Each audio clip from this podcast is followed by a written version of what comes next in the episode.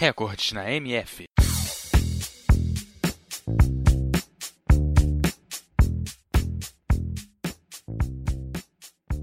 O boxe ou pugilismo é um dos esportes de combate mais famosos no mundo e um dos esportes olímpicos de combate. Nesse estilo de luta, os pugilistas usam apenas os punhos, tanto para a defesa quanto para o ataque.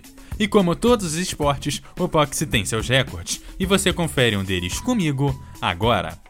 Você sabe qual o maior público numa luta de boxe? Ela ocorreu entre o mexicano Júlio César Chaves e o americano Greg Haugen em 20 de fevereiro de 1992 no Estádio Azteca, no México, com um total de 132.274 pessoas.